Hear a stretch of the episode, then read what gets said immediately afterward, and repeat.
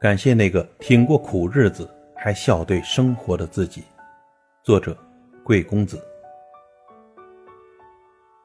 曾经在网上看一个辩论节目，那一期的辩题是“生活的暴击值得感激吗？”那一期呢，是我和好朋友梅子一起看的。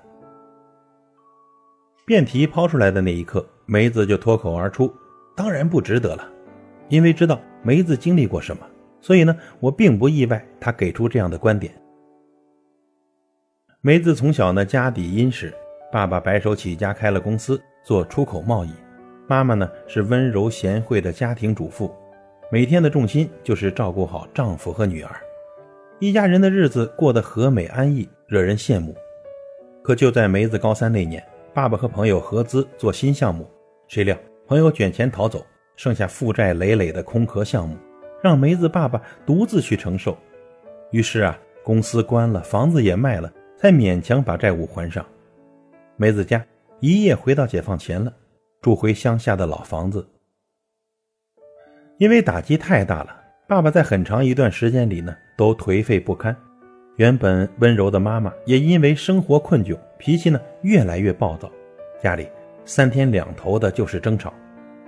更令人心寒的是啊。平日里经常来往的亲朋好友，一瞬间都不见了踪迹，更别说找他们借钱了。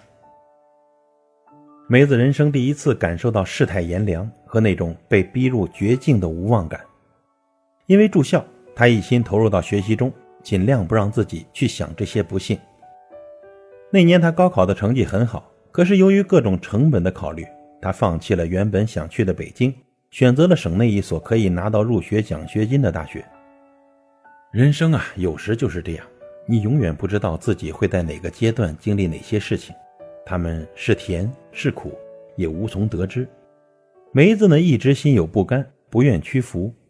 既然那些曾经的安逸都没有了，那就靠自己来改变吧。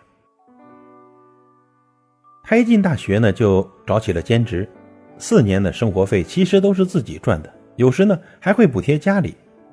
一边是学习，一边是生存。这日子到底有多苦？我想只有他自己才知道。爸爸在梅子上大学后呢，突然意识到，人生的道路还得继续走，因为女儿的未来、家里的未来都需要他。他托认识的人找了一份外贸公司朝九晚五的工作，妈妈也在外面做起了家政，工资收入呢也还算可观。如今呢，梅子有了自己的工作。家里呢，虽不像以前那样风风光光了，但日子呢也越过越舒坦了。当然不值得感激啊！要是没有这些暴击，我就不会经历绝望，也不会很长一段时间里只能在夜深人静的时候抹着眼泪，告诉自己要挺住。我根本就不想知道绝望是什么，我也不想看原本和睦的家庭因为那次变故而心生嫌弃。往事瞬间涌上心头，梅子的眼里也含着泪水。我是挺过来了，我也做到了。可是，如果人生还可以有另一种选择，我真的并不想走现在这条路。我要感激的不是生活的暴击，而是在暴击里活下来的那个自己。